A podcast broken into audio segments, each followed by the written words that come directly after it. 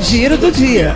O segundo lockdown adotado em Araraquara entre 20 e 27 de junho e o avanço da vacinação contra a Covid-19 apontam para uma tendência de melhora nos principais indicadores da pandemia no município.